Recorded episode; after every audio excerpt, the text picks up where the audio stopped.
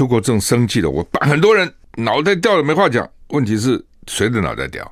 是邱国正脑袋掉，还是那个干部的脑袋掉？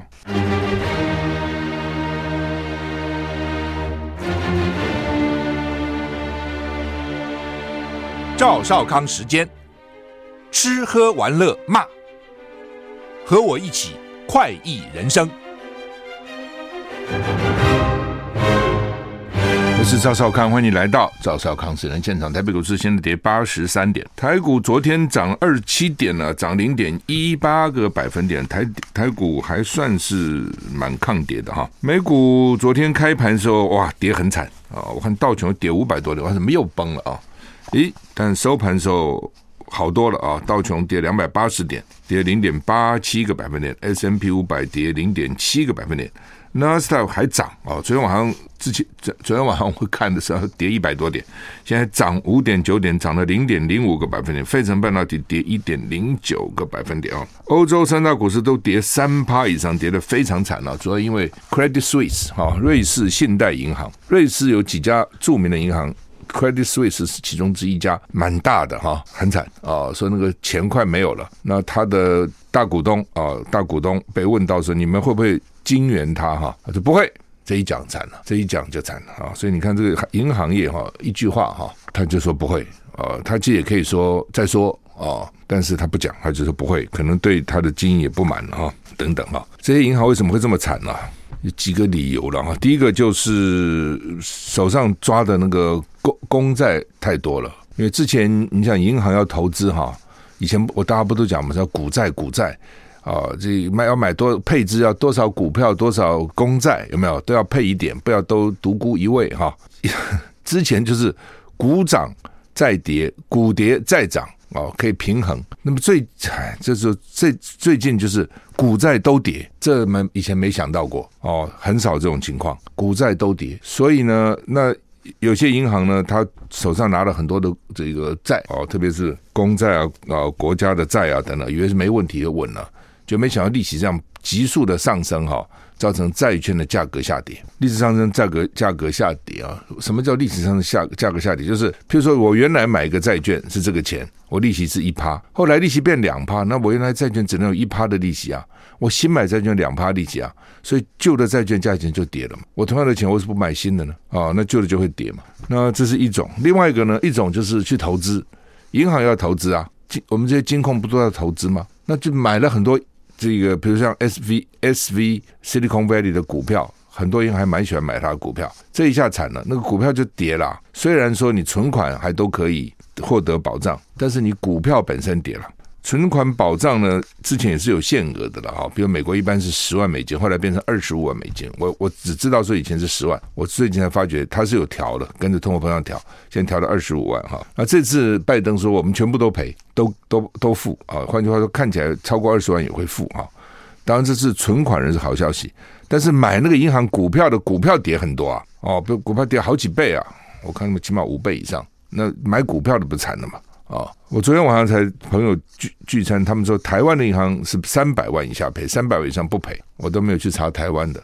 哦，我想应该是因为最近他比较关切这个问题。我说啊，我现在钱如果存在银行定存啊什么，银行如果倒了，我可以拿回来吗？三百万哦，所以以前十万美金的时候比较大额，他就分成好几家银行去存。问题是现在银行烂头剩太多，他不想接你大额存款。哦，你真的有。钱要去存银行，银行还不要，还请你不要啊，所以都麻烦哈。这很反正最近金融情况都很特别了。台股现在跌七十点哈，欧洲都跌三点以上，三个趴以上，就是因为我觉得主要是 Credit Suisse，原来是美国 SVB，就美国银行股大跌，跌了好几天，然后呢，昨昨前天才稍微停一下，然后现在欧洲惨了，所以你看这个，所以他们为什么估算哈说这最近的这个联准会开会利息应该不会大调了，原来以为会调两码。现在说可能不会哦，可能不调，甚至呢还有人说会降哦，但也有人说大概一码吧，不会到两码，就因为那个升升息的后遗症已经出来了，银行都受不了了，你再升升，银行都垮了，你这个国家金融也垮了哦，所以联准会也头痛哦，怎么办呢？对不对？只有靠升息压通膨啊，那又不行哦，所以这个就是矛盾的，在这个地方那么容易啊，大家都可以做财政部长、中央银行总裁，就是呢，你通膨很很高，大家很惨，没错。哦，特别是低低阶的中下阶层的民众，因为他的生活费，他他赚的钱他都付了生活费了嘛，那他付了生活生活费涨了，他就很惨嘛。那所以呢，就必须要压通膨，一压了通膨，他希望经济不要热，希望经济不好。但是很奇怪啊，那你经济不好，大家生活怎么会好呢？经济热，大家生活才会好啊。经济冷，就大家百业萧条，生活怎么会好呢？哦，那这就是矛盾了嘛。所以他要拿捏到那个恰到好处，经济要好，但又不能太好哦。然后呢，景那个不能够太景气，不能够通货膨胀太高，但又不能太差。这东西怎么捏啊？哦，而且。这个总总体经济这么大的经济体，这不是你一个公司诶，我一个动作它立刻有反应，它那个反应要多少时间多久，然后呢，效果有多少是不容易了哈。好，那么这是台股现在跌九十五点哈。我们看天气啊，东北季风来啊，台北部跟东部呢会转凉哈。现在就是几天这样几天那样了哈。夜晚清晨还是比较凉吧，各地低温十五到十八度，白天有太阳就高了哈。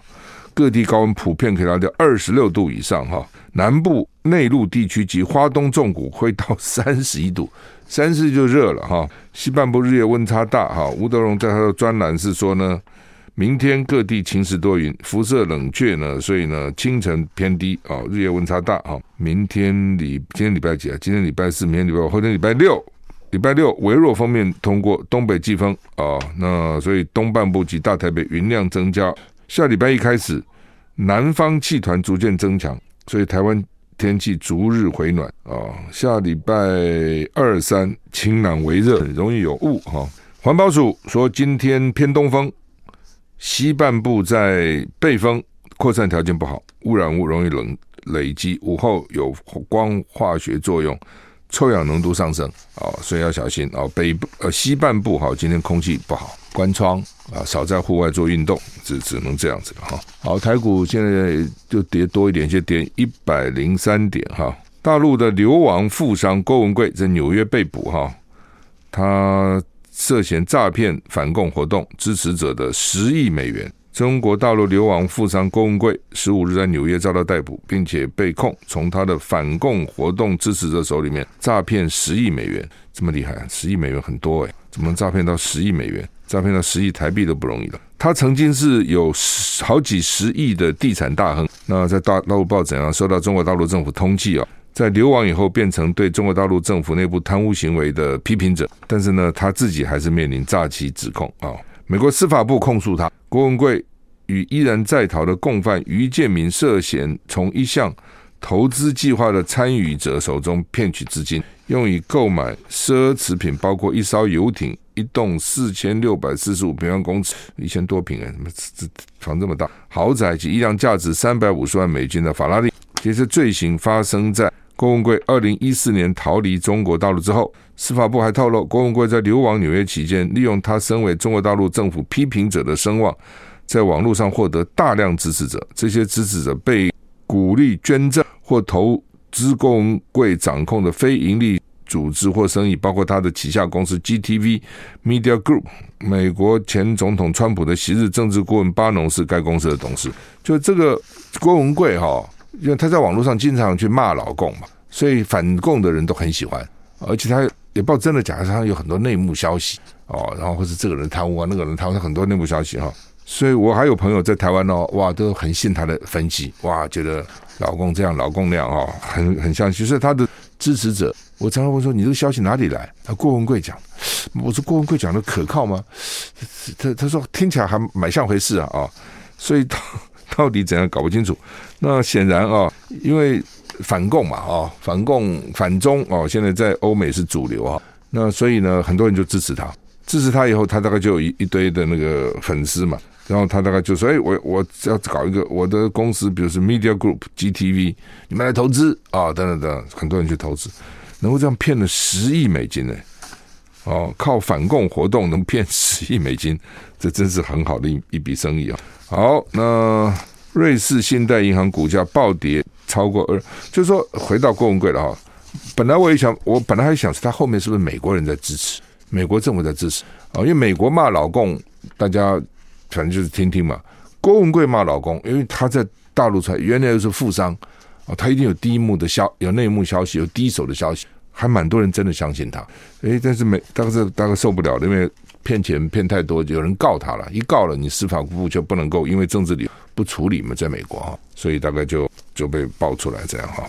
那瑞士信贷股价暴跌二十四趴啊，所以呢，大家担心啊，这银行啊，你牵你牵扯我，我牵扯你，会不会波及全世界的金融行业？哦，很紧张哈。台股现在跌一百三十七点，跌幅扩大哈。我们休息啊，再回来。I like 103, I like radio。我是赵少康。欢迎你回到赵少康时间的现场。台股现在跌一百三十二点哈，台积电跌两块，嗯，少数涨了哈，但大部分都还是跌哈。红海没动，台湾的金融股国泰金、玉山金、兆丰金、元大金也都跌哈，国泰金跌多一点，两帕多，其他的一帕多哈。好，那么我再看金融股到底会受到多少影响哈？那瑞士信贷银行股价暴跌二十趴，原来跌三十趴。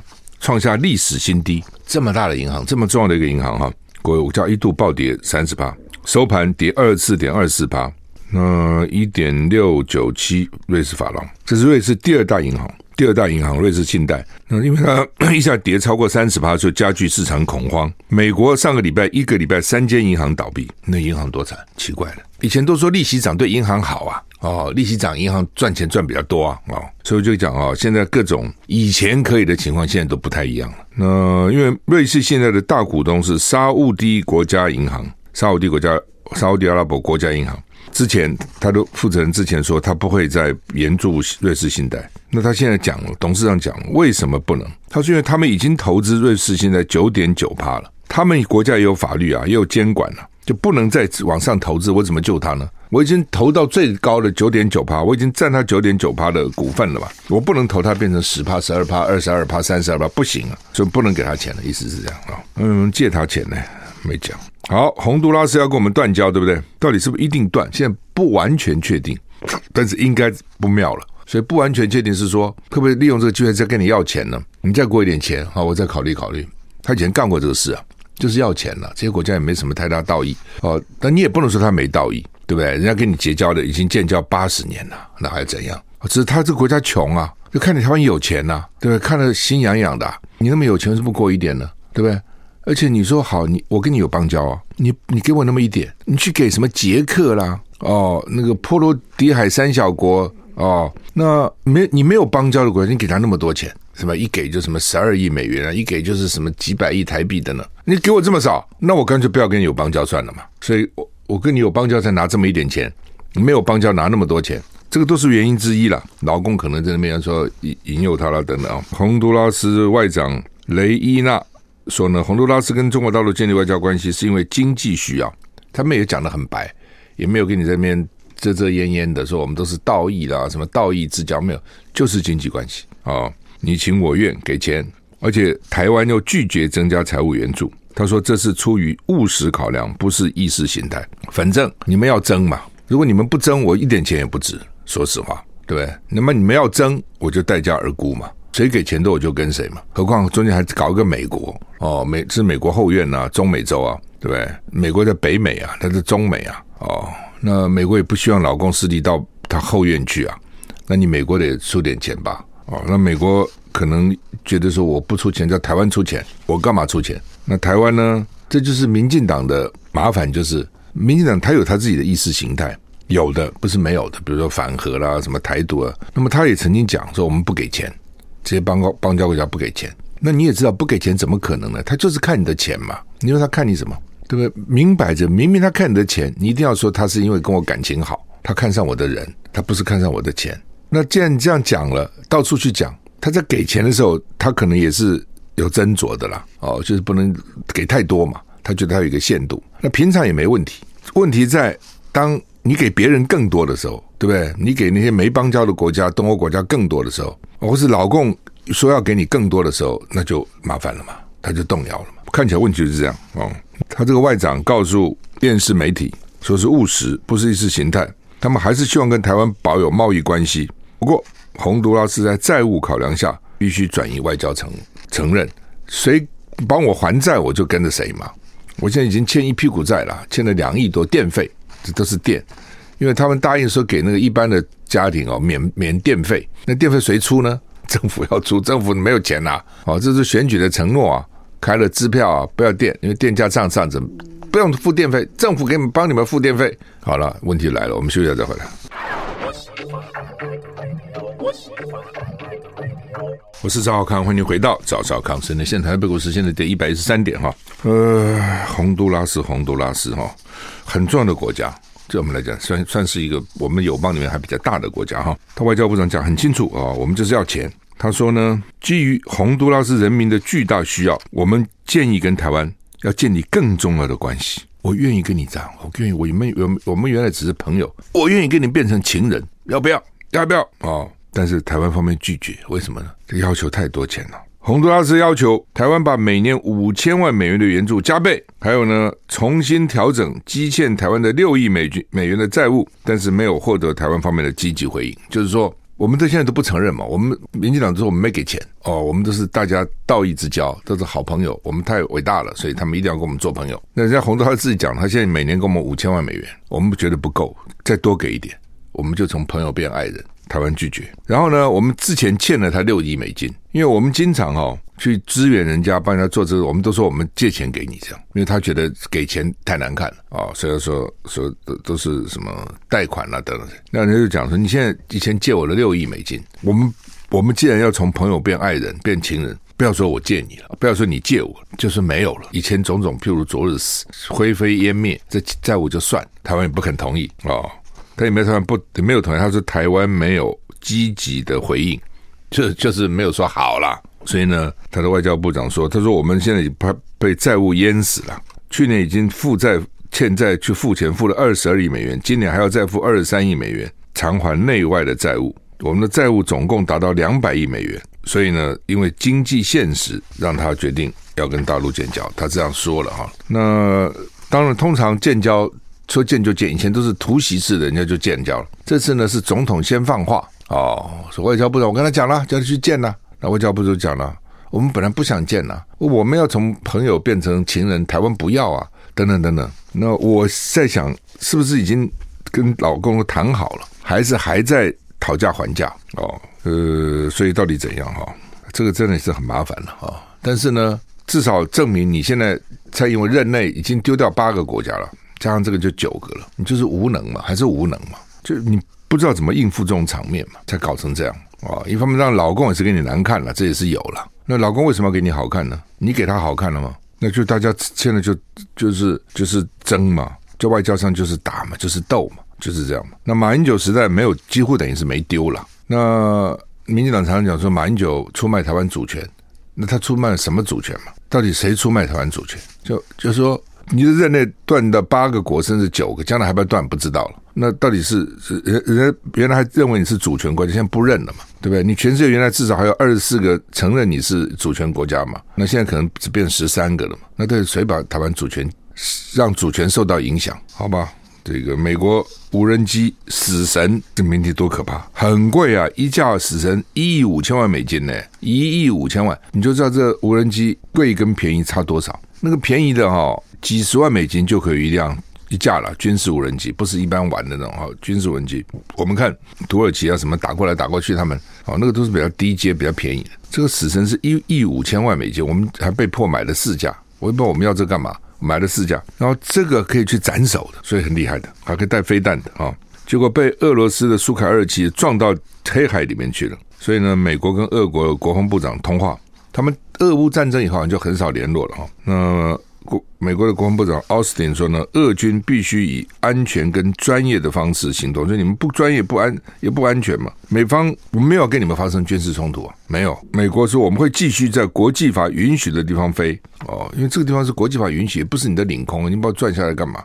所以呢，这个他们说，如果你沟通，就会预防误判了啊。他们也讲说，美国不想跟俄罗斯发生冲突哈。这是俄乌战争一年多第一次美俄直接冲突，无人机残骸沉入很深的水下，而且可能已经碎裂，估计找不到多少残骸。美国研判这架最好的无人机已经不具情报价值，他们现在很怕啊，俄罗斯把它捞上来，然后去研究一下，哇，这美国现在最厉害的无人机到底里面是怎样啊？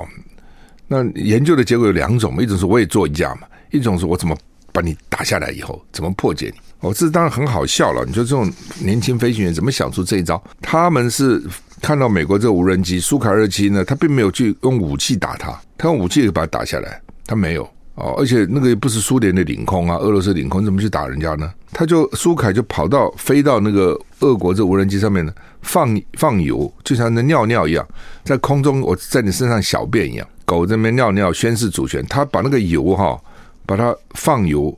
有时候飞机在空中危险的要迫降，到海上先把油给放掉，比较轻下来啊，免得到时候燃烧或等等。他放油，第一架放了油，大概觉得很高兴啊，我把它弄湿了。第二架哈又来说要如法炮制，也放油，结果就撞的，听说是碰到了还怎样？那个无人机有不同的讲法，因为那个空中到底发生什么事情？反正老美这个死神无人机掉到海里，真的变死神了，掉到海里去了。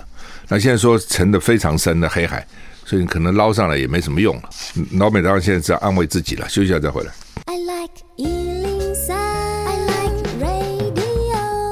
我是赵少康，欢迎回到赵少康时间的现场。台北股市现在跌七十八点哈，北韩又射一枚弹道飞弹。北韩最近弹很多，一直在射哈。北韩今年第六次发射弹道飞弹啊？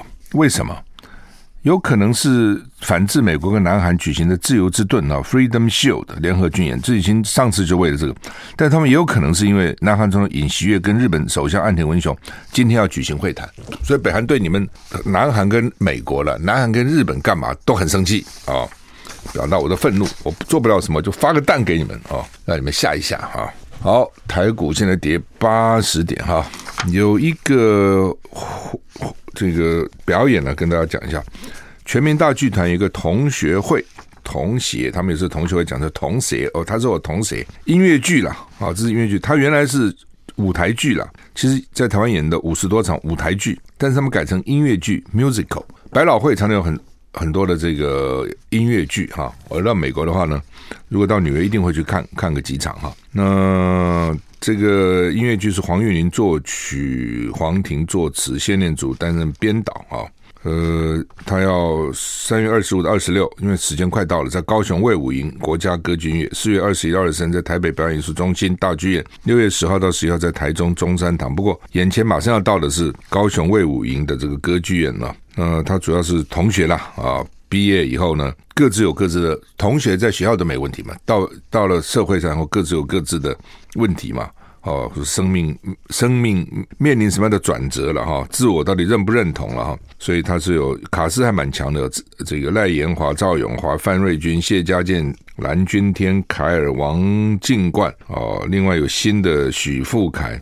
金仁心、张丹伟，啊，许富凯呢是男主角啊。金仁心是韩国来的音乐唱将，演来台湾求学的韩国侨生。台湾不少韩国侨生哈。那我记得在台大的时候就有几个韩国侨生，不少男生都很凶悍，女生好几个非常漂亮啊。那呃，高雄下礼拜六要演出啊，所以呢，你可以到全台湾的超商或是 OpenTix 去搜寻同学会哈。主要是因为高雄快快演了哈，高高雄快演，票还有剩了哈，票还有剩。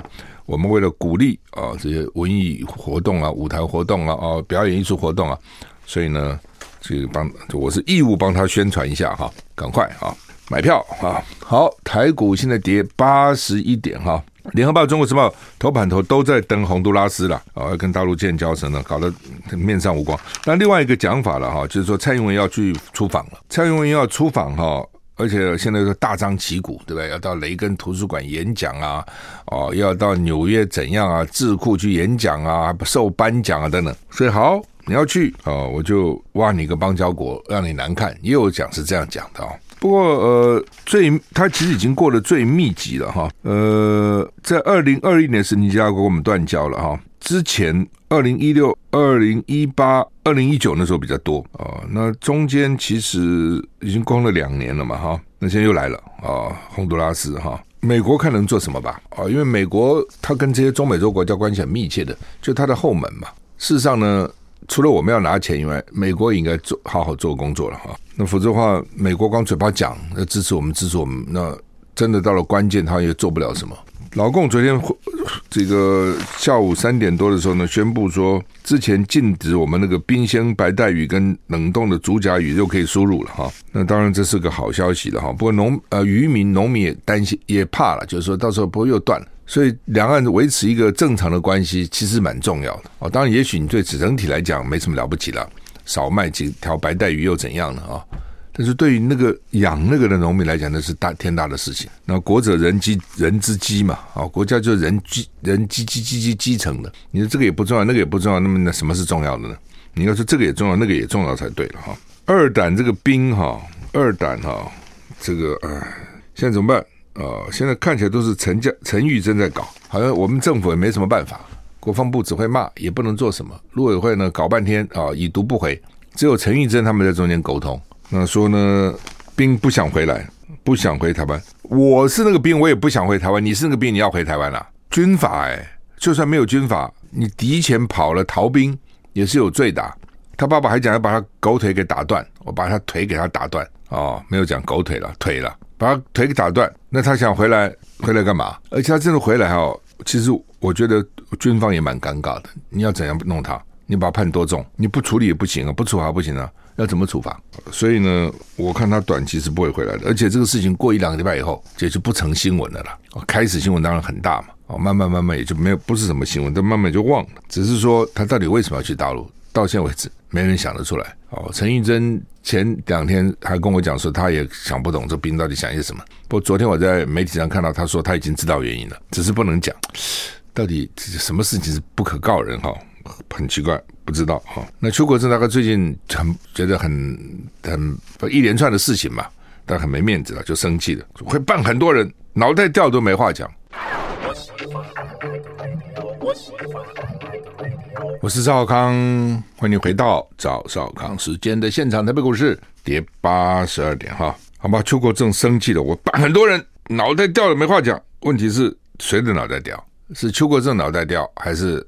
那个干部的脑袋掉，就是实在是很荒唐了。去年六月 T 九一步枪的枪击遗失，去年三月点四五手枪被人家换掉包，制式手枪换成模拟枪、模型枪。那现在说这两把点呃这一把点四五手枪跟两把 T 九一步枪都没打过靶，而且中间还经过三任主官的交接，都不知道。所以你不就随便混吗？这么重要的装备有问题都不讲，大家都不讲，闷人的地方。我常讲，服过兵的人都知道，部队最大的问题就是他都不讲，都闷着哦。然后表面功夫都会做，都做表面功夫。他不，就举例来讲，比如分解枪支啊，分解枪支，分解了个半天啊，里面啊这个清理啊弄半天，那哇时间到哦，然后组合，赶快组合起来，然后来检查。他只要看呢，就看你那个枪的那个枪管里面干不干净，对不对？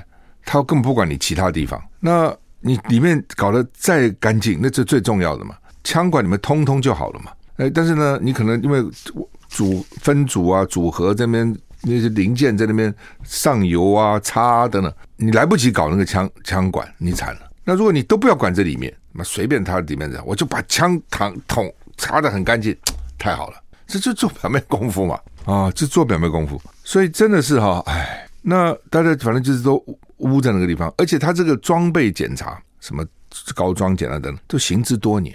他们就说，比如林口那边就有些店专门在卖那些，有些是原装的零件，有些是仿制的零件。哦，就是你部队掉掉掉了就买。他部队那么多人，他总有些东西不见了啦，或是弄坏了等等。那怎么办呢？哦，那最好方式我就搞一个来替补就好了。打仗的时候能不能打？这车能不能跑？另外一回事。反正装备检查我能够过就好了。然后一代一代一代，不知道累积多少这些问题哦。那反正就是只要混过就好了，混过就好了。我常常想，你要不要一次总检，然后有问题的就让他报销嘛，让他报废，不要再老是搞这假的。因为呢，因为反正现在也没打仗了哦，很多很久没打仗，所以也没那么严重了。只是他这个部队人每个人都知道嘛。你觉得这个印象好吗？哦，我们这个就我的朋友就跟我讲说，他当宪兵，他那个连里面就有三辆车。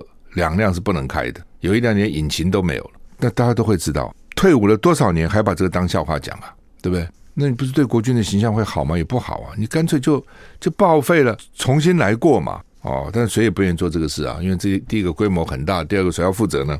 所以大家就一代一代一代这样啊、越累积问题越多，就变成这样子啊、哦。好，那么说呢，进口弹药进来了，一盒六十五块，要上交到超市哈、他们从八个国家进口鸡蛋，那进口蛋直接就卖到消费市场，这中间没有经过，没有经过中盘商了哦。那他有没有差价呢？有。哦，其实六十五块是不付成本，但是呢，农委会吸收了，哦，吸收了。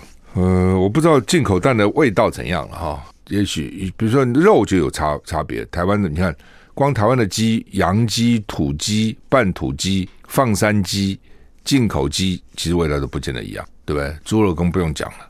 哦，他们说台湾猪就是好吃，哦，就比进口那个猪好吃。进口猪有一点腥味，台湾猪没有。啊、哦，不过进口牛肉是好吃，美国牛肉很好吃。澳洲牛肉就比牛肉差一点，因为吃草跟吃什么玉米啊什么不太一样啊。好，那么这个新闻蛮有趣的哈。医院到底赚不赚钱？说长庚呢，林口长庚连连续六年获得全国最最赚钱的医院啊。那台大只排第八，长庚看病医疗收入是亏损二点四八亿，没赚看病，但是什么赚呢？股票收入、非医务收入有三十七点二七亿，所以。股票赚三十七点二七，减掉看病亏二点四八，他还是赚哦，是第一名。那成大附医、义大医院又挤进前五名。荣总之前呢说有赚钱，那也不是靠医疗赚，是靠他的停车场，还有他的福利社，不是福利社卖。荣总很大一个，你去看病，或者是你都知道，他一个中午三天都满满的人，他这个发包给人家，大家来标。上次为了两家还这边吵架，还打官司什么。他那个赚钱，因为包给人，那就都赚的嘛。那等于等于是房东收房租了，那就来弥补这个医疗的亏损。我还本来以为长庚的医疗应该是赚钱的，那可能去年疫情啊什么都有影响，就医疗还亏两亿多。一个医院那么多病人还不亏钱，靠股票，为什么呢？因为他这个基金会有很多台塑系统的股票啊，那个有赚钱，用来弥补哈。其实你仔细看都不太正常。哦，这不就台湾有很多人不太正常的事，对不对？医院不靠医疗，没有让你赚多少钱呢、但理论上不应该亏嘛。哦，如果是私人的话，那不亏还得了嘛？就要靠别的，靠股票或者靠那个这个卖卖卖饭呐、啊，怎么来弥补哈？其实也是蛮……所以这个新闻其实是有趣，但是其实仔细想想看啊、里面还是有很多的话要说的了哈。陈建仁说挺直腰杆啊、但是。跟金素梅吵，你吵什么东西呢？啊、你就针对立委质询的内容去讲就好了。哦，不必老是声音很大哦。我觉得行政院长那个好像是个魔戒一样，那谁干上去了就很奇怪，那个样子都变了，面目也狰狞了，声音也可怕了，变成这样子哈。台股现在跌一百零八点啊。好，我们今天时间到了，谢谢您收听，再见。